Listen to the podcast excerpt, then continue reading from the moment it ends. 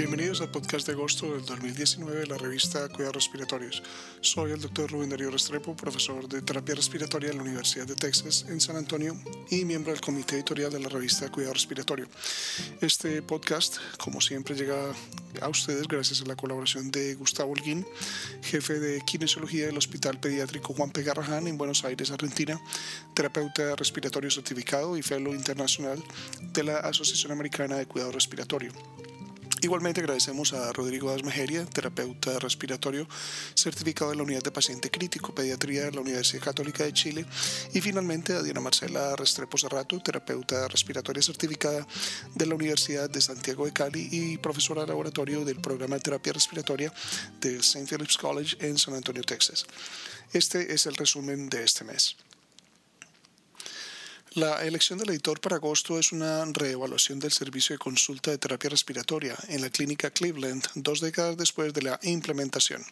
Chadburn y sus colegas evaluaron la terapia proporcionada y si la terapia estaba indicada en el campus principal y en dos hospitales externos. La tasa general de acuerdo fue menor con el servicio de actual consulta en comparación con los datos históricos. Esta disminución fue principalmente el resultado de órdenes inapropiadas para la higiene broncopulmonar. Los autores concluyen que el éxito de un servicio de consulta requiere una vigilancia continua. Kolev y Watts piensan que este trabajo apoya los enfoques estandarizados de atención respiratoria para lograr una mayor adherencia a la práctica basada en la obediencia. También sugieren que un servicio de consulta de terapia respiratoria no es solo una herramienta para mejorar la atención al paciente, sino también un vehículo para mejorar la imagen profesional de los terapeutas respiratorios. Por otro lado, Baldomero y colaboradores evaluaron los rangos de presión de conducción observados en sujetos con ventilación mecánica en un hospital comunitario. Analizaron retrospectivamente los parámetros del ventilador durante el primer día en la UCI y encontraron que la mediana de presión de conducción fue mayor para la respiración pasiva en comparación con la respiración activada por el paciente. Los umbrales de seguridad sugeridos para este gradiente de presión se violaron con frecuencia cerca del 60% del tiempo, al enfocarse solo en el volumen corriente y la presión de meseta. Enfatizan que al iniciar el ventilador se debe prestar una atención estricta a los esfuerzos de activación al interpretar este gradiente de presión. Saetia y Fan contribuyen con un editorial acompañante que acuerda que las preguntas sobre la validez del gradiente de presión como sustituto del estrés pulmonar cíclico y la contribución del esfuerzo del paciente a la medición del gradiente de presión son principios importantes para prevenir la lesión pulmonar inducida por el ventilador no recuerdan que hasta la fecha la medida matemática y fisiológica acoplada del gradiente de presión se ha identificado como un marcador de resultado, pero que los ensayos que usan gradiente de presión como objetivo son necesarios. Coide y colegas evaluaron los factores que afectan la implementación de una estrategia de protección pulmonar en sujetos profundamente sedados que todavía estaban activando el ventilador. Todos los sujetos tenían SRA leve y estaban bajo ventilación con control de presión. Los sujetos fueron estratificados con base en un volumen corriente por encima o por debajo de 8 mililitros por kilo de peso corporal predicho. Curiosamente, la PEP e fue menor en el grupo de volumen corriente bajo, mientras que los opioides fueron más comunes en el grupo de volumen corriente alto informaron que la alcalosis metabólica era un poco más común en el grupo con bajo volumen corriente y postulan que el amortiguamiento podría ser una estrategia efectiva en la protección pulmonar. Dean proporciona una editorial perspicaz que destaca las fortalezas y debilidades del juicio. Él astutamente observa que se necesitan más estudios para determinar si los esfuerzos inspiratorios espontáneos son perjudiciales o beneficiosos en la lesión pulmonar aguda y si estos esfuerzos pueden ser modulados en beneficio de los pacientes. Andrew y colaboradores compararon la seguridad y la incidencia de complicaciones durante la extubación de 236 sujetos con la succión del tubo endotraqueal durante la extracción versus un método de presión positiva con el sujeto conectado al ventilador no hubo diferencias en las complicaciones generales, incluida la incidencia de neumonía o la necesidad de reintubación. Sin embargo, las complicaciones mayores fueron menores en el grupo de extubación de presión positiva.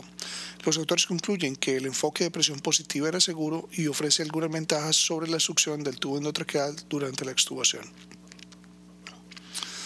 Por otro lado, Dupres y colegas evaluaron la adición de una máscara de doble tronco durante la terapia con calor nasal de alto flujo en sujetos con insuficiencia respiratoria hipoxémica. En los sujetos que ya reciben terapia de alto flujo, la adición de la máscara de doble tronco dio como resultado un aumento significativo en el PaO2 sin un cambio en la PaCO2. La máscara sirve como depósito de oxígeno mientras que los flujos altos evitan la respiración del CO2. La deficiencia de alfa-1 antitripsina es una causa frecuentemente, pero poco reconocida, de enfermedad pulmonar crónica. Tejuani y sus colegas informan sobre la asociación entre el diagnóstico tardío y el estadio clínico al momento del diagnóstico en un pequeño grupo de sujetos, 40 demostraron que un diagnóstico tardío de deficiencia de alfa-1 antitripsina se asociaba con peores síntomas relacionados con la EPOC y el estado funcional. Sus datos reafirman que las pruebas de deficiencia de alfa-1 antitripsina deben realizarse en todos los adultos con obstrucción fija del flujo de aire. Retori y colaboradores evaluaron la marcha y la distancia de caminata usando un acelerómetro durante la prueba de caminata de 6 minutos evaluaron sujetos con IMC normal y alto. La adición del acelerómetro permitió al sistema detectar pasos y giros en U y calcular una distancia caminata de 6 minutos. El acelerómetro era lo suficientemente sensible como para caracterizar las diferencias dependientes del IMC en el patrón de la marcha. Nastars y colegas evaluaron el impacto de la raza y el origen étnico en las tasas de reingreso de 30 días en sujetos con EPOC. Utilizando datos de Medicare, evaluaron los reingresos en sujetos con EPOC dados de alta durante un periodo de 21 meses. Casi el 90% de los sujetos eran blancos y los sujetos negros e hispanos contribuyeron con el resto de la cohorte. En general, se observó una tasa de readmisión del 17%. Los autores concluyen que las disparidades raciales y étnicas en las tasas de reingreso pueden explicarse por los perfiles clínicos más severos de las poblaciones minoritarias. Martins y colaboradores evaluaron las actividades de la vida diaria en escolares con asma. En un estudio transversal de 19 meses aplicaron las pruebas de TIG-LITRE a los sujetos pediátricos. Informan que las ecuaciones de referencia para el TIG-LITRE-P se desarrollaron para mujeres y hombres, siendo la edad la variable predictiva más influyente en la prueba. McDonald y otros estudiaron los métodos en los que los sujetos con fibrosis quística manejan su enfermedad.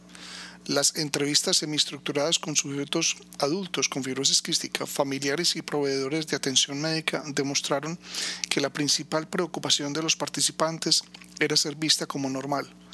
Los participantes del estudio no se relacionaron con el término no adherente.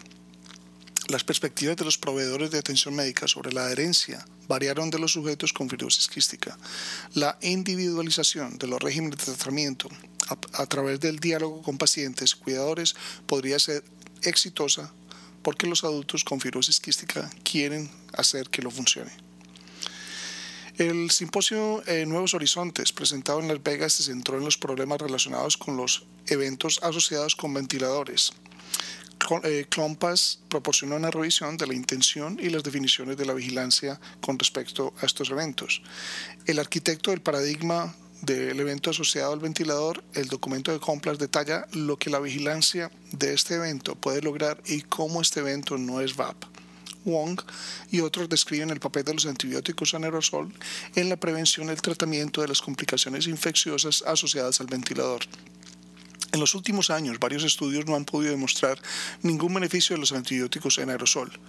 Piraino revisa el papel de los tubos eh, endotraqueales especializados en la prevención del evento asociado al ventilador. Si bien estos eventos se asocian con una mayor duración de la ventilación mecánica, un aumento de la estancia en la UCI y en el hospital y un mayor riesgo de mortalidad, la mayoría de los estudios de tubos endotraqueales especializados no muestran una diferencia en estos resultados. Dexter y Scott revisan las técnicas de gestión de las vías respiratorias y su impacto en estos eventos. Esto incluye el manejo de las presiones del manguito, del tubo endotraqueal y las técnicas de succión. Finalmente, Khaled proporciona una revisión del uso de paquetes de ventiladores y la incidencia, de estos eventos. La combinación popular de un grupo de terapias, como por ejemplo cuidado bucal, drenaje secreción subglótica, elevación de la cabecera de la cama, destinadas a reducir la neumonía asociada al ventilador, no ha utilizado con frecuencia el evento como resultado. Finalmente, Carlin contribuye con un año de revisión del sueño, revisando los documentos importantes publicados en el último año calendario. Esto incluye publicaciones de investigación y declaraciones y pautas de los principales grupos médicos. Los esperamos el próximo mes. Para recibir el contenido tanto de esta edición de la revista como de las pasadas, visite nuestra página web www.rsjournal.com y allí podrá suscribirse para recibir los podcasts de las próximas ediciones.